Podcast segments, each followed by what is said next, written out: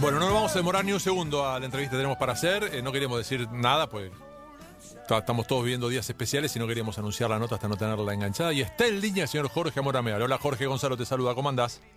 Muy bien, Gonzalo, contento de hablar con vos. Bueno. Con todos los demás muchachos, Lo- obviamente. Lo mismo digo. Jorge, bueno, contame un poco cómo es tu, cómo es tu cuarentena, cómo son estos días tuyos. Y son difíciles, porque yo estoy acostumbrado a estar todo el día en movimiento, ¿no? Toda la mañana trabajo en el negocio mío inmobiliario, después tengo otras actividades comerciales, después a la tarde ya me voy al club, desde las 4 de la tarde hasta las 10, 11 de la noche.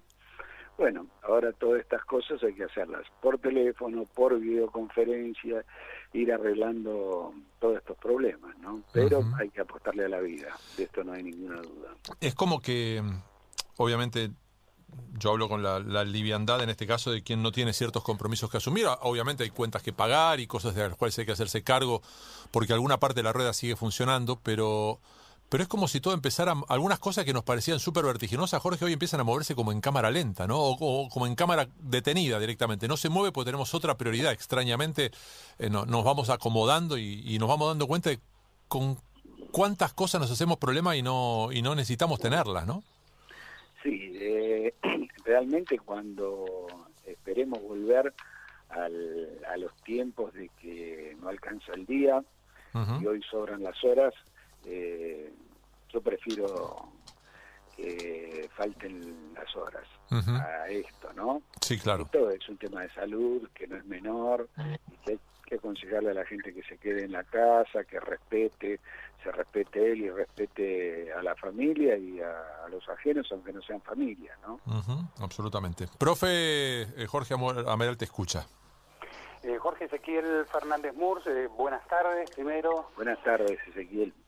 Bien, bien, eh, quería, en, en Italia hay un debate de, de, bueno de cómo se iba definiendo el fútbol y claro, las cifras, hoy hubo 969 muertos, colocan un poco desubicada esa cuestión de cuándo volvemos en medio de este contexto. Y el lunes eh, la liga se reúne con el sindicato, obviamente de modo virtual, con el sindicato de jugadores, para hablar de inevitablemente cómo acordamos un recorte de salarios. Eh, hay distintos casos ya de cómo las ligas van acortando esta situación. Hoy se vio la historia del Leeds, que los jugadores del Leeds de Bielsa decidieron que ellos no son la prioridad, sino que son los empleados del club, son 262 empleados. ¿Cómo están aquí evaluando esa cuestión? ¿Han hablado con los demás clubes? ¿Cómo Boca ha tenido alguna discusión sobre esta cuestión en medio de No. esta merma de ingresos, obvio, no? Está bien, eso lo, lo entendemos, lo, comprendemos. Nosotros en estos momentos estamos ordenando el club hacia adentro. Eh, faltan tres días, dos, dos- dos, tres días para que termine el mes. Eh, nosotros estamos manejando prioridades, pero bueno, eh, entre hoy y mañana vamos a resolver este tema.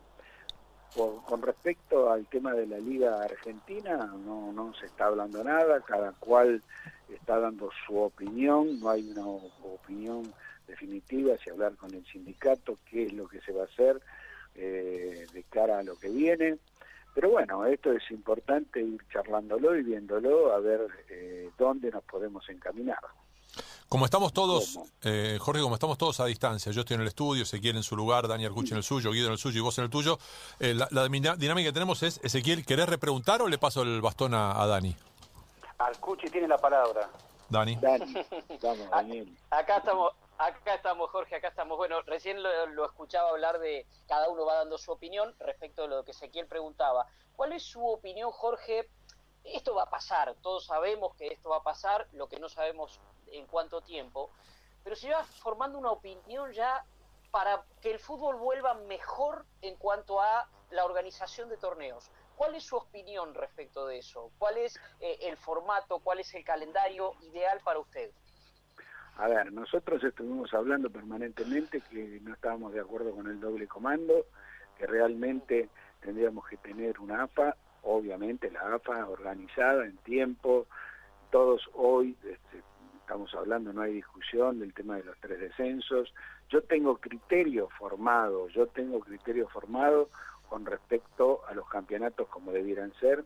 A nosotros nos interesan que sean 20 equipos con ida y vuelta, obviamente Copa Sudamericana, Copa Libertadores de América, y es decir, tener una orden y una organización. Ahora estamos en una situación, que esta situación es complicada, que no es una situación que nadie la buscó, sino que nos llegó, que es muy difícil, cuando termine el día después va a ser un día difícil, pero bueno, eh, esto, esto va a pasar, espero que pase lo más rápido posible y que encontremos entre todos una solución, que sea la mejor solución para todos, tanto para nosotros, eh, nuestros hinchas, nuestros socios, nuestros empleados, nuestros jugadores. Nosotros tenemos que estar pensando en todo, no en una parte sola del tema, sino en el conjunto de toda la gente que está eh, dependiendo de, nosotros, ¿no? Del club. Dani, ¿repreguntás o vamos con Guido? Pase a Guido. Guido. Abrazo, Jorge. Un abrazo grande. Guido? Eh, gracias, gracias, Guido, igualmente. Bueno, la, la, la, pregunta gira en torno un poco a ver eh, qué, expectativas tiene usted respecto de la conformación de esta nueva AFA, en donde Boca va a tener un, lugar importante en una, en una de las vicepresidencias. Eh, pero digo esto en función, ¿sabe qué, Jorge? Que mucho se ha hablado, primero, eh, muchos de estos dirigentes tenían también injerencia en la Superliga y ahora es como que vuelven solamente a la AFA. Y también muchos de estos dirigentes eh, antes han estado en aquella histórica jornada del 38-38, mm, por un lado por Segura, después con Tinelli, después se pasaron eh, de Tinelli este, a, Segura, de Segura a Tinelli, a punto tal de que hoy Tinelli está al lado de Chiquitapia, que en aquel 38-38 estaba este, enfrentado. ¿En, ¿En dónde radica la esperanza de que esto no vuelva a pasar? la esperanza en que todos aprendamos la lección si no aprendemos la lección de todo esto y volvemos a lo mismo, eh, habremos perdido tiempo. Eh, yo soy un convencido que el 38-38 fue un papelón, si bien nosotros en ese momento no estábamos, también decíamos que no era serio lo que había pasado, ¿no? Porque se podía haber votado de nuevo, pero ya pasó. Volver sobre el pasado nunca sirve, sirve para reflexionar y mejorar, eso a mí no me cabe ninguna duda. Yo soy un convencido de que hay que hacer una mesa, una mesa de trabajo, pero no a corto plazo. Si volvemos al corto plazo, vamos a seguir cometiendo los mismos errores. Eh, tenemos que decir, bueno, qué tipo de campeonatos, qué queremos, qué pasa con la televisión. La televisión no es menor. Nosotros por eso estamos trabajando con Mario. Mario está trabajando fuertemente para llevar un proyecto, el cual Boca va a defender. Pero bueno, estas cosas eh, se van a dar en la medida que empecemos a funcionar. Esto no quiere decir que nadie está haciendo nada. Todo el mundo creo que está trabajando. Nosotros trabajamos todos los días para que cuando termine esto rápidamente eh, podamos empezar con nuestra pasión, que es el fútbol. Eh, yo no sé si es momento, pero bueno, como estamos charlando ahora por primera vez de que desde que ganaste las elecciones o ganaron ustedes las elecciones, te, te, lo voy a hacer igual, con todo el derecho me dirás que no es momento para hablarlo, pero quiero saber si ya lograron saber con qué se encontraron definitivamente en el club. A ver, con esos números macro, que eran los 20 millones de dólares en Estados Unidos, no estaban directamente. Eh, sí, había pasado que habían adelantado dos pagos de dos jugadores que se habían vendido para cerrar el balance. Con respecto a todo lo demás, Estamos trabajando con la auditoría, con nuestros empleados, estamos trabajando fuertemente para decirle a los socios y simpatizantes y al periodismo en general, este es el club que tenemos, por acá vamos y nuestro funcionamiento es este. Nosotros en estos momentos estamos viendo de bajar gastos y subir eh, en todo lo que sea el área de marketing el 70%. Obviamente nos toca esto, Hoy las empresas, muchas de las empresas se están retirando del mercado publicitario, pero cuando esto vuelva todo el mundo va a necesitar vender. Totalmente. qué mejor vidriera que la de Boca Juniors. Em, está muy bien, Jorge. Ahora eh, también hay una cuestión medio de paradoja, lo hablamos en este espacio más de una vez, sin, sin minimizar las necesidades que tienen los clubes de reforzarse, sobre todo con tanta expectativa como generan equipos tan grandes como Boca. Eh, lo relativo también, que es el tema del mercado de pases. Vos habrás leído muchos días durante enero y febrero eh, el mal mercado de pases de Boca sin hacer un juicio de valor de los jugadores que llegaron. Eh, bueno, no hizo falta un buen mercado en todo caso para ese criterio para ganar un título que para muchos era impensado, ¿no? Nosotros apostamos a Carlos Tevez cuando todo el mundo decía que había que traer a Guerrero, cosa que nosotros no empezamos, esto lo empezó la anterior administración, y nosotros decíamos que confiábamos en nuestro equipo y nuestros jugadores. Y bueno, el resultado está a la vista. Eh, eh, Gonzalo, yo quiero decir algo que para mí es fundamental. Nosotros tenemos que mirar mucho el fútbol amateur. Hmm, el fútbol profesional es deficitario en todos los clubes, en todo el mundo. esto lo tenemos que resolver vía a nuestro fútbol amateur. Por eso el gran cambio que nosotros hicimos, decimos permanentemente que hay que educar a los padres y hay que educar a los jugadores. Es decir, esto, eh, esto necesita un cambio profundo y nosotros esto lo, lo, estamos realizando. Los resultados no se van a ver mañana ni la semana que viene, pero en 3, 4 años nosotros vamos a tener el recambio necesario, hoy vamos a lograr algunos recambios, pero nosotros vamos, todo lo que nosotros dijimos en la campaña es lo que estamos haciendo. Eh, Está muy bien, Jorge. Y, dentro del funcionamiento estándar del club, porque también es parte de las charlas que tenemos, está claro que el fútbol profesional necesita de eh, em, la convocatoria en las canchas, de la televisión, de la publicidad. Ahora, el club en sí, eh, esos sueldos que vas a tener que pagar del empleado estándar del club, del personal de planta, eh, ¿eso necesita el dinero del fútbol o se financia con la guita de las cuotas sociales? ¿Cómo, cómo, ¿Qué porcentaje? No, para nada. Se financia, obviamente el fútbol es el deporte de la bandera, pero no, con las cuotas sociales, nosotros ahí estamos trabajando. Nosotros tomamos el club con 13 disciplinas. Hoy en estos momentos, con el parate que hay, hay 20.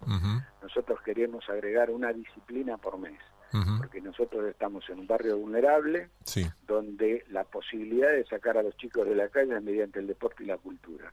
Y en eso estamos enfocados, estamos trabajando fuertemente y el resultado es muy bueno. Es muy bueno, vamos a crear un socio deportivo. Para nosotros de lunes a sábado tenemos que usar la razón y el domingo obviamente la pasión para ir a ver a Boca. Pero de lunes a sábado tenemos que darle una respuesta a la comunidad. Y Boca es muy importante para eso. Y seguramente que lo vamos a lograr con escuelitas de fútbol en todo el país. Hay, la cantidad de ideas y proyectos que tenemos es muy importante y estamos trabajando en esa línea. Ezequiel. Sí, eh, me, doy vuelta a mi pregunta porque escuché a Jorge que mencionó a Tevez y me tienta la pregunta. La pregunta puede parecer política, pero no, es estrictamente futbolera. Porque, porque Tevez eh, vuelve a Boca como bandera del angelicismo cuando vuelve a Boca. Eh, y bueno, y pocos apostaban por, por, por, por este Tevez tan renacido a partir de la nueva gestión. Eh, ¿Qué clave nos podés contar, Jorge, de, en términos, si querés, futboleros, en términos personales, que ayudó a esa recuperación de, del mejor Tevez? En todos los términos hay algo de Carlos Tevez. Eh, si bien Carlos cuando vino llenó el estadio, eh, él llegó bajo ninguna bandera, volvía a Boca porque quería terminar su carrera en Boca. Eso es la realidad, después obviamente intervino en la política, cosa que a nosotros no nos gustó, lo dijimos en su momento. Terminado esto, ganadas las elecciones, eh, acá hubo un factor muy, pero muy, muy, muy importante, que se llamó, se llamó Román, nuestro técnico, nuestro preparador físico, y fundamentalmente él. Él quería eh, cambiar estos aires, quería volver a ser el ídolo, bueno, y volvió por el camino que quiso. Así que nosotros contentos, yo también he hablado con él, pero todos eh, lo hemos ayudado. El que más te ayudó fue él. A mí no me cabe ninguna duda, porque uno puede querer, pero si después la persona a ayudar no se ayuda, es imposible. Él se ayudó, él quiso tener estos tiempos en su carrera, que para nosotros es fundamental. Decíamos en ese momento que Boca no necesitaba eh, traer a un 9, que si Carlitos estaba bien, lo teníamos en Boca, y realmente lo tuvimos en Boca y para nosotros es muy importante. Dani. Eh, Jorge, así como, como esta reinserción de Tevez que está, que está describiendo, un poco define cuál es la política de ustedes, la, la gestión de ustedes respecto de los jugadores. Las contrataciones anteriores de, eh, de Rossi y de McAllister, ¿reflejan lo que no quieren hacer ustedes en este sentido? Eh, no te quepa la menor duda. Nosotros por eso hoy tenemos un consejo de fútbol. La pregunta empieza cuando dijeron Boca en el último eh, mercado de pases eh, fue austero. Realmente lo que queremos es austeros, tener buenos equipos y lograr buenos resultados. Y se pueden lograr. Esto también tiene, tiene trabajo. Chelo Delgado, Jorge Bermúdez, Raúl Cassini, obviamente Román, Miguel, Miguel Russo, que es algo algo muy importante para nosotros, el profesor Lanata, toda, toda esta gente que ayudó, ayudó y mucho, ¿no? Porque calcular que nuestros jugadores, la historia de nuestros exjugadores la conocen. Si te vienen a hablar y hablan de fútbol y potencian la cosa, van a aparecer rápidamente los resultados. A mí no me cabe duda, como aparecieron, ¿no? Guido. Eh, quiero, si, si puedo hacerle dos cortas. La, la primera, eh, Jorge, es eh, respecto de justamente lo, que dijo, eh, bueno, buena parte de aquellos que tuvieron que cambiar su horizonte de boca a otros clubes cuando, cuando llegaron, a partir de, sobre todo, no, no de las decisiones, básicamente, porque hay, hay mucha vuelta de página cuando se asume este, en, un nuevo club y, cuando cambia la comisión directiva, pero sí en cuanto a los procederes eh, puntualmente de Raúl Cassini. Eh, han hablado del tema, han tenido este, seguramente esta repercusión, han hablado con Raúl propiamente dicho, eh, aparentemente no, no, no, fue sutil a la hora de, dejar fuera algunas, algunas personas que trabajaban en Boca. A ver, nosotros lo dijimos en la previa de la elección, que nosotros veníamos a cambiar la mayoría de las cosas que a nuestro entender estaban mal. No solo en lo deportivo, sino en lo administrativo también.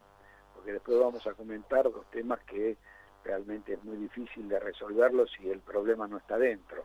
Cuando hablo de esto hablo de Ramos Mingo y Nahuel Molina. Pero eso lo tocamos después inmediatamente. Eh, eh, yo no estoy de acuerdo con el maltrato que algunos dijeron. Esto es realmente eh, la gente que se cambió, se cambió por un proyecto totalmente distinto que veníamos madurando a través del tiempo. Lo mejor es eh, hablar bien a la gente, que la gente, si se tiene que ir, eh, se vaya de la mejor forma. Pero yo les voy a decir algo en favor de Raúl. Yo con Raúl hablo prácticamente todos los días, como el Chelo, como todos los muchachos Román, y hablamos y ese maltrato no existe. Pero bueno, eh, todos debemos corregir cosas. Y lo que haya que corregir se va a corregir. Pero vuelvo a repetir, eh, a nosotros eso no, no nos pasa. Pero bueno, eh, son sensaciones, ¿no? Algunos tienen una sensación de una manera y otros de otra. Claro. y, y, la última, meramente futbolística que le quiero hacer. Primero, si Junior Alonso usted puede confirmar si se va a quedar en Boca, entiendo que el esfuerzo lo van a hacer, pero por ahí ya tienen algún guiño de, poder tener a un, jugador que a todas luces pareciera ser fundamental y, bueno, y haber este, mostrado sus condiciones para, jugar en Boca. Eh, y la otra es que tengo entendido que vuelve Gonzalo Maroni a, Boca ahora, si, si van a quedarse con él. A ver, eh, vamos a... Todavía no empezó el torneo, no sabemos cuándo va a empezar el torneo, qué iba a pasar en el mes de junio, si van a caducar los contratos o va a haber una extensión por este problema. Nosotros hoy estamos enfocados a ver cómo resolvemos el camino hacia adelante y el día después para cuando empiece el campeonato. ¿Me comprendés, seguido? Eh, sí, sí. Estas, estas cosas, eh, hablar de un equipo que termina a salir campeón, estar en buscando jugadores para que vengan, no le hace bien. Y los jugadores que están y a los que en algún momento quieren volver al club, quieren venir al club. Así que cuando llegue el momento, todo todo el equipo nuestro va a decir quién se queda, quién no. Nosotros repateamos a Paul Fernández. Eh, Paul Fernández termina jugando de una forma excelente, ¿no? El Paul Fernández que fuimos a buscar que después nos dio la razón que tenía que volver al club. Mm. Así que todas estas cosas eh, también se dan en el tiempo, esto de la noche a la mañana no, no se resuelve. Tuvimos la suerte y el esfuerzo y el trabajo que ha tenido nuestro equipo de sacar al equipo campeón. Mm. Pero esto nos hace repensar todo y trabajar con más intensidad. Nosotros queremos, Boca debe, debe tener y pensar de ganar todo, pero lo que no puede es prometer lo que no pueda cumplir. Jorge, ¿cómo, ¿cómo va la cuestión de la familia? ¿Cómo se lleva con estos días tan particulares? Yo tengo la fortuna de tener casi toda la familia cercana en casa por una cuestión coyuntural, pero, pero bueno, con la más grande, con la que vos tanto conoces, Catalina, Sí, eh, no Catalina. a distancia, mensaje o radio, videollamado, pues además ella está laburando en la calle y yo a veces también, así que no, no, no, no, no violamos ni un poco la cuarentena. Yo a Cata la veo permanentemente y aprovecho para que mandarle un beso. A ver, ten- tengo a mis hijos en distintos lugares. Claro. Tengo en Capital y tengo en el conurbano norte. Acá estamos con mi señora, conviviendo, hablando. Es decir, ella sin estar en el tema, porque se dedica a la neuropsicología, pero bueno, ayuda a todo esto, ¿no? Eh, porque me escucha hablar, hablamos con, con la gente permanentemente y bueno, también va a la cancha a ver los partidos, pero bueno, esto hay, hay que pasarlo, esperemos que pase rápido, obviamente, eh, tanto ella como yo, mis hijos, todos somos gente de trabajo Claro. y nos gusta lo que hacemos, es como a vos, te gusta el periodismo y no pensás en otra cosa que no fuera el periodismo. A mí me pasa exactamente lo mismo. A mí me gusta trabajar, tener proyectos, mirar para, para adelante. Estas son cosas para nosotros fundamentales. Ujú. Bueno, de todos modos es una gran ventaja que tiene tu señora de ser eh, de trabajar en neuropsicología para poder soportar a un fanático del deporte y el fútbol como cualquiera de nosotros, ¿no? O sea, en otras circunstancias te pegan un sartenazo en la cabeza. No te quepa la menor duda. Bueno. No tendrían ese estado de comprensión. Pero nosotros tenemos 45 años de casada, Claro. nos conocemos de chicos y él, ella me conoció teniendo distintas actividades. Yo ya fui presidente del club. Así que, ¿qué diría alguien? Ella está algo amortizada. No totalmente. No, totalmente no, pero algo sí. Jorge, muchísimas gracias por este rato y nos estamos viendo pronto, esperemos. Bueno, un beso grande para todos, un placer y realmente el día que ustedes necesiten comunicar algo de boca, Ujú. necesiten mi palabra, presente y realmente estuve muy cómodo, fue la charla bárbara. Bueno, y esperamos seguir teniendo otras charlas y Ujú. festejando otras cosas. Abrazo, Jorge, gracias. Abrazo grande, que sigas bien. Bueno, Jorge Morameal, presidente de Boca, en una charla. Esta, esta, es raro, ¿no? Somos, somos raros como programa de radio. La verdad que de- deberían echarnos, porque eh, cuando, todo, cuando todo es más o menos normal, después tendríamos que evaluar si no es bueno que todo este quilombo nos saque de la vieja normalidad, que evidentemente era una gran cagada. No lo digo por el programa, sino en general. Pero cuando todo era normal, nosotros prácticamente no hacíamos entrevistas. Ahora que todo es anormal, nos pasamos todos los días haciendo notas. Eh, tenemos un problema. Necesitamos a la esposa de Jorge Morameal que haga un trabajo en conjunto con nosotros, claramente. Muy bien. ¿Eh? Neuropsicología, ¿no? ¿Qué, qué es lo que Exacto. trabaja ahí? Neuropsicología, sí, sí, sí, sí, sí, no, es terrible, terrible. Eh, no sé, no sé, Ezequiel, si vos eh, llegaste a alguna conclusión al respecto. No, pasa que, claro, 45 años de casado, viste, te superas todo, cualquier cuarentena. este. Claro, imagínate, imagínate en un momento de la cuarentena tantas horas y Jorge diciéndole, mirá hasta dónde llegamos, ¿no? 45 años, mejor que ni lo piensen, que ni lo piensen. De todos modos, les quiero decir que veía en la pantalla, tengo Sí. la tele puesta, y veía la imagen de, del Papa Francisco Sí. con un, la plaza vacía, ¿no? Sí. Eh, cuando tantas cosas que decimos a veces de jugar sin público, ¿no? Los estadios vacíos, Pero qué lindo se ve, ¿eh? ¿No? Uf, Se ve muy lindo sin público. Qué lindo se ve, pero qué impresión, qué imagen Sí. poder- muy, muy fuerte. ¿eh? Después igual me gustaría que vos que tenés eh, alguna persona cercana a la, a la curia, así como Guido la tiene la Superliga, em, me gustaría que me den una, inter- una interpretación de una parte de lo que dijo el Papa en su misa de hoy, cuando, cuando, hablaba de, de- cuando hablaba de que nos están anestesiando con fórmula. ¿No está en contra del aislamiento el Papa? No, no, no sé, a ver, yo no, no, no, no. Lo estoy que preguntando, tenga un- que tenga un hermano cura, no, yo soy ateo, así que no. no Pero, está bien, bueno, pero- nada. Está bien, bueno, pero ¿quién tiene una... Vos peleate con tu hermano por tu ateísmo, pero conseguime la información posta, por favor. Haceme de Sergio Rubín, te pido por favor. bueno, ya seguimos con el, con el tramo final del programa.